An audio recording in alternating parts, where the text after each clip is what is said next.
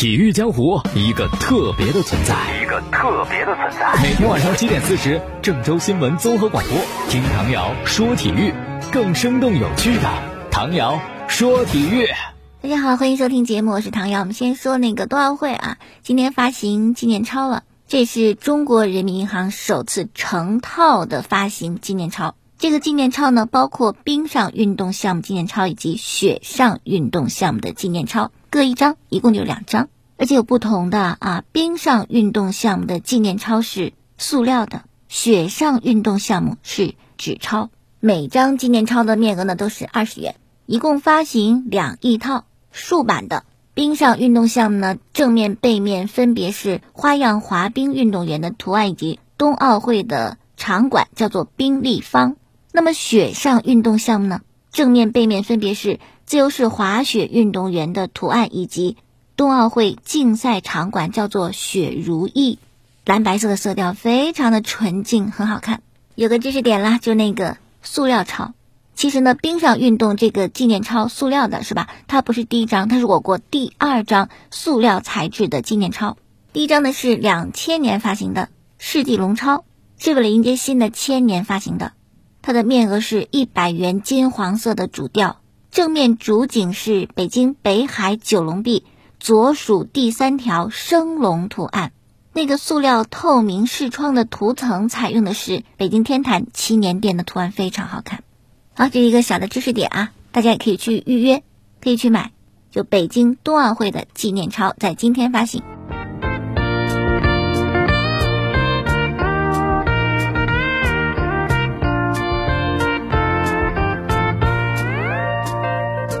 好了，看信息啊！第十五届短池游泳世锦赛女子四乘二百米自由泳接力的决赛，由李冰洁领军的中国队拿到第三名，获得奖牌。加拿大冠军，美国队亚军。参赛的四位运动员分别是李冰洁、程玉洁、朱梦慧和刘雅欣。然后今天早晨女子五十米蛙泳的决赛，中国的运动员唐钱婷游出了一分零三秒四七的成绩，打破亚洲纪录，获得这个项目的冠军。足球方面呢，一个消息是，昨天足协公布了对沧州雄狮的球员桑格尔及廖成坚的处罚。他们是在第十六轮的时候，沧州雄狮跟申花的比赛最后都结束了。哎，不是跟对方有冲突，是自个人跟自个人打了起来，就是内讧啊。先是桑格尔出拳打了廖成坚，然后廖成坚呢伸腿踹了回去，随后裁判呢向他们出示了红牌。那昨天足协公布的处罚结果是停赛三场，罚款人民币三万元。还消息，昨天瑞士草蜢足球俱乐部官方宣布，北京国安的后卫李磊明年一月份正式加盟这家球队。李磊今年二十九岁啊，北京国安俱乐部左边后卫。他出生在青岛市，然后在青岛当地接受青训的培养。二零一零年的四月，没有满十八岁的李磊是代表南昌八一在中超上演了他职业生涯的首秀，先后效力的有南昌八一，后来叫做上海申鑫，然后河南建业、北京国安。荣誉嘛，就跟着北京国安拿到过。一八年足协杯的冠军，一九年入选过一九赛季的中超的最佳阵容。国家队的成绩是出场了五次啊，两次助攻。说一说李磊的这个留洋吧，其实挺不容易的，做这样一个决定，也可以看出是心中有梦想的人。因为你想啊，他在北京国安，就等于说他的工作单位是这个行业里边算很好的单位了吧？而且呢，还是国脚，说明在这个行业里边，不但他的单位不错，他还是顶尖人物之一。所以水到渠成，他的薪水应该也还不错，而且快三十岁了，成家立业，肯定是有家庭了嘛？是吧？这样一方面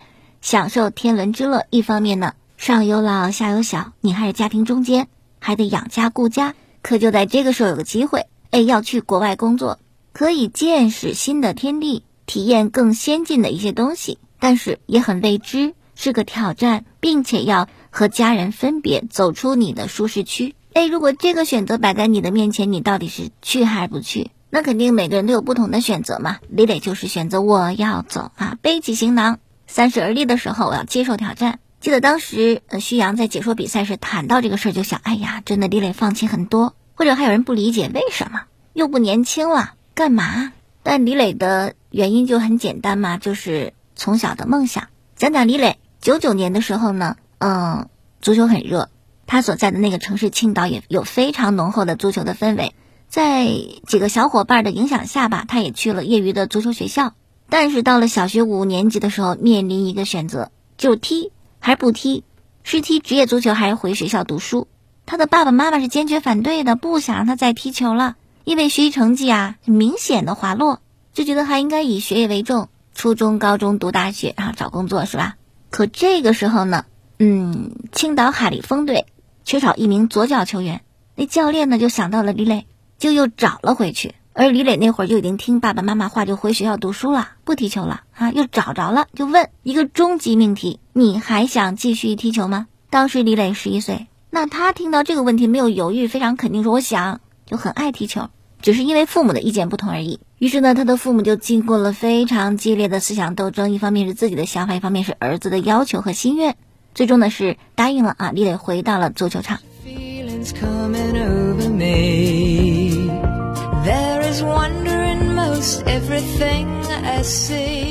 可是不成想是吧，总是天有不测风云。正当李磊一步一步的随着海力丰的梯队走向职业赛场的时候，青岛海力丰吊射门事件出现了。这个引发了足坛崩塌的导火索发生了。二零一零年，海力丰被取消了注册资格，随后成为了中国足球的一粒尘埃。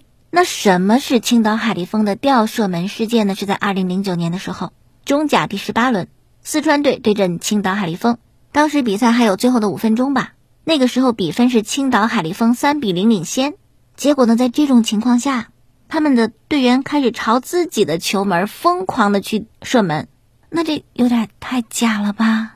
正常情况下，谁不想赢呢？三比零多好比分呐！你虽然不想再进，你也得死守，对吧？你不能往对方球门里去踢球啊！所以足协呢，把这个案子呢，啊，就上交给足球部门调查处理，因为涉及假球嘛。然后呢，青岛海力丰就告别了中国足坛。那青岛海力丰没了，李磊哪踢球去？球队都没了。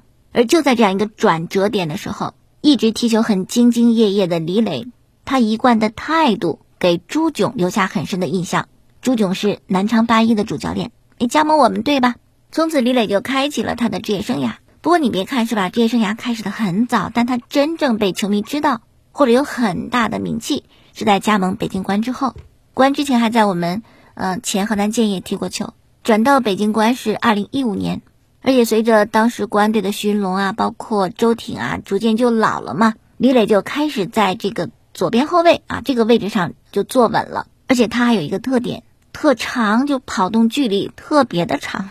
二零一七赛季，当时他的高强度跑动距离是一万六千两百三十二点四米，在中超独领风骚，什么高拉特是吧？费南多甘拜下风，没他跑的距离长。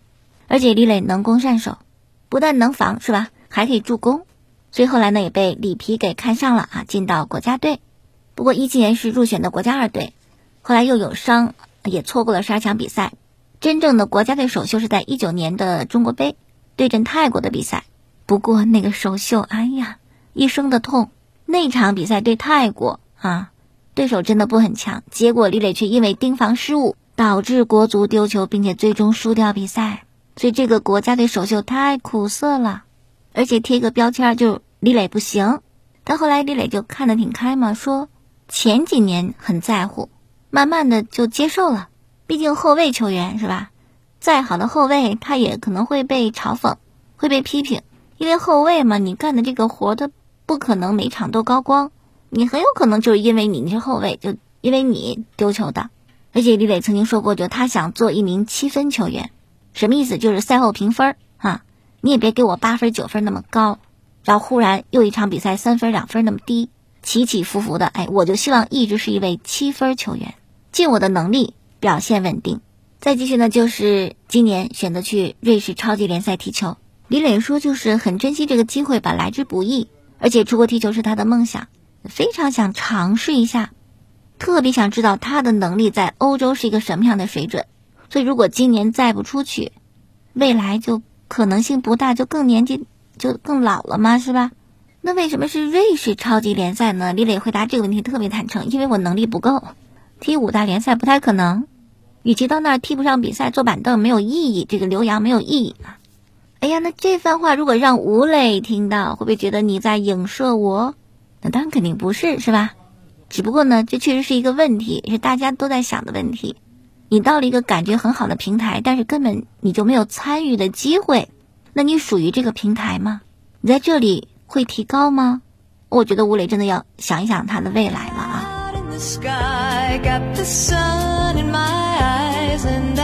Won't be surprised if it's a dream 好，下面说说咱那入籍球员，他们都来自广州队，因为广州队的财务状况呢，艾克森、阿兰回到巴西，高拉特就早走了，洛国富也走了。虽然艾克森说了，只要国家队需要我，肯定回来的，义无反顾。但鉴于疫情的情况，以及就考虑到比赛本身吧，明年的一月份很有可能不会再征召艾克森、阿兰、洛国富，他们大概率是会缺席的。为什么呢？那首先是疫情的原因嘛。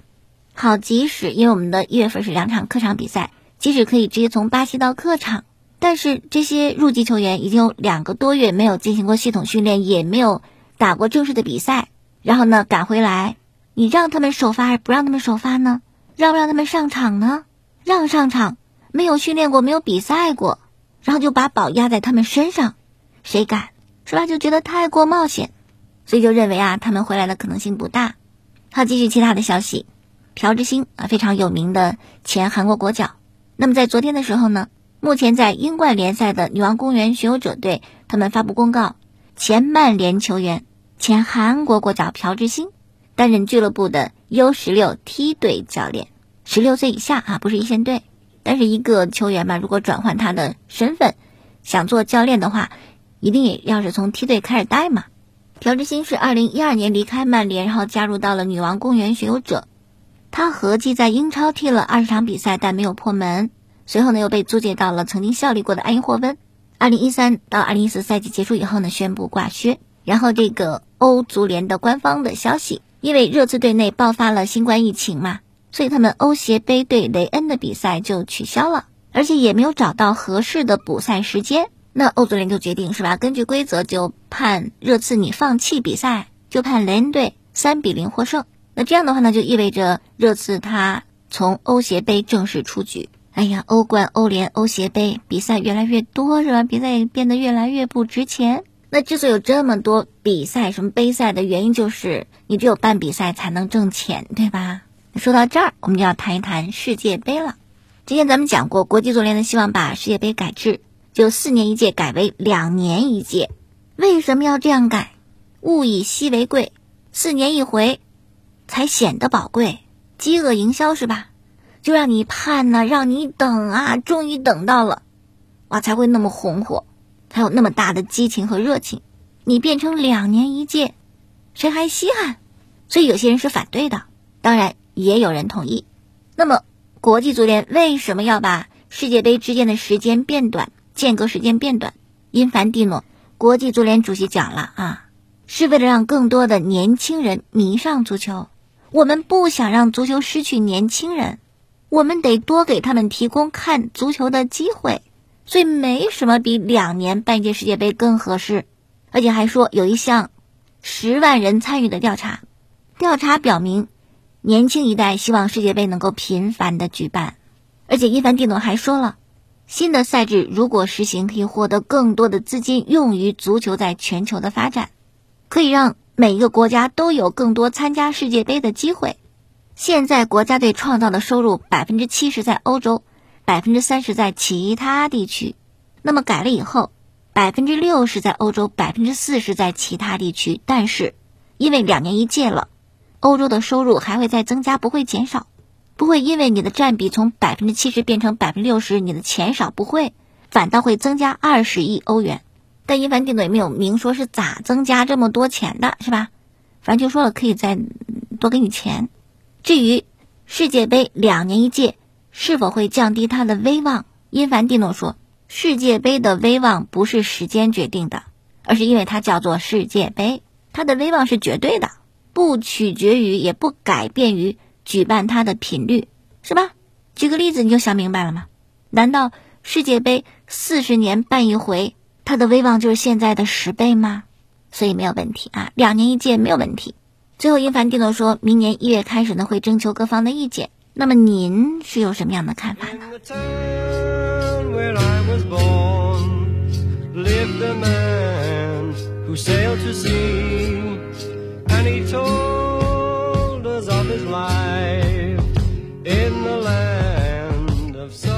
好，继续来看，巴萨目前呢缺少中锋，于是呢就看上了曼联的卡瓦尼，一直在谈，据说都谈妥了个人待遇、签约的时间呐，啊，个人薪水什么都谈好了，可忽然巴萨变卦了，这事儿他们按了暂停键，先不谈，为什么？说首先担心卡瓦尼的身体状态，也不太明确他到巴萨以后扮演什么角色、踢什么位置。有什么可怀疑的呢？你不是因为中锋引进他的吗？而且呢，不愿意支付转会费，你得跟曼联解约，我们才会要你。但我觉得这些都是借口了。最主要的是，害怕卡瓦尼来了以后，你们有前锋了吗？是吧？你再想追求哈兰德，人家不来了。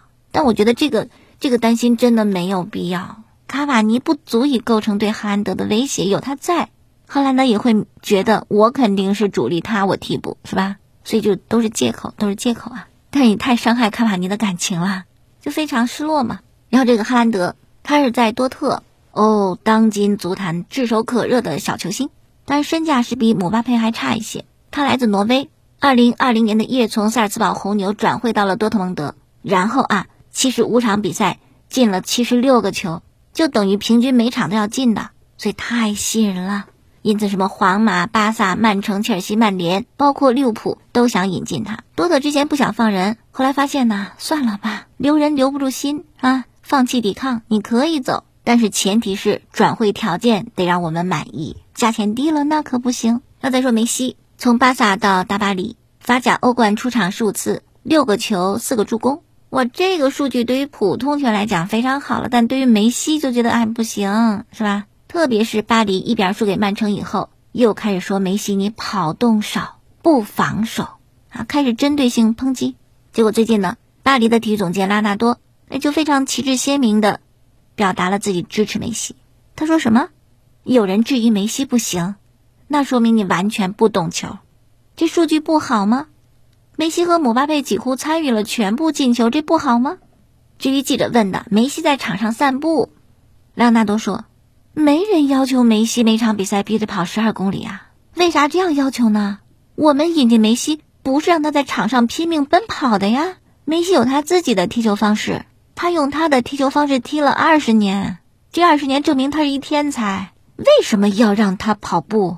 这话说的是吧？就是好。哎，不过呢，在今年快结束的时候，梅西有一项记录被打破了，就是一个自然年的助攻数。二零一一年的梅西是自然年助攻三十六次。那在前不久呢，阿贾克斯的球员塔迪奇他已经助攻了三十七次。不过虽然助攻数被被打破记录，但是那个自然年的进球数哈太难了。二零一二年，梅西一年进了九十一个球，这个我相信会成为足球历史上最难打破的记录之一。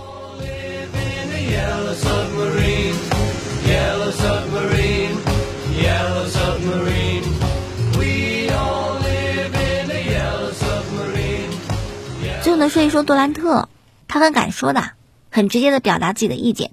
最近他就说了一位小朋友，怎么回事呢？是最近媒体晒了一段视频，一个小球员在比赛当中一串非常花哨的运球动作，什么胯下运球、背后运球、三百六十度转身等等，行云流水，非常好看。但是啊，这套动作下来，那球没有投进，而且这串花哨的动作当中也有走步啊、两次运球啊，有这些嫌疑。但毕竟小朋友嘛，是吧？那么花哨的运球动作还是赢得网友一致的赞美。但是杜兰特却不感冒，他就回复：“这啥玩意儿啊，垃圾！”哎呦，杜兰特的批评引发网友的热议，就认为杜兰特你对小孩太苛刻了，那就是个孩子呀。杜兰特呢，冲浪达人哈，马上就回复了，说这是习惯问题。很显然，杜兰特认为你别小不小，是吧？你越小越应养成好的习惯。你从小打球这么多坏毛病，你将来不成大器啊。那么我在这事上我是赞同杜兰特的。虽然批评小孩子觉得好像于心不忍，应该多鼓励。但如果基础就打歪了，是吧？是有毛病的，那就只能是让他赶紧改。哪怕批评他伤心得也得批评，要不然你这些东西带到你长大以后怎么办？而且我觉得小孩学打球的时候，你就得。明确一点，告知他们，踏踏实实的就练好你的基本功。你不要去学习模仿那些花哨的运球动作，那个是华而不实的。所以这事我觉得杜兰特的批评是对的，是可以参考的。好了，今天节目就到这儿，感谢收听节目之外，可以在网上听节目，蜻蜓荔枝、喜马拉雅搜索“唐瑶说体”，明天我们再见。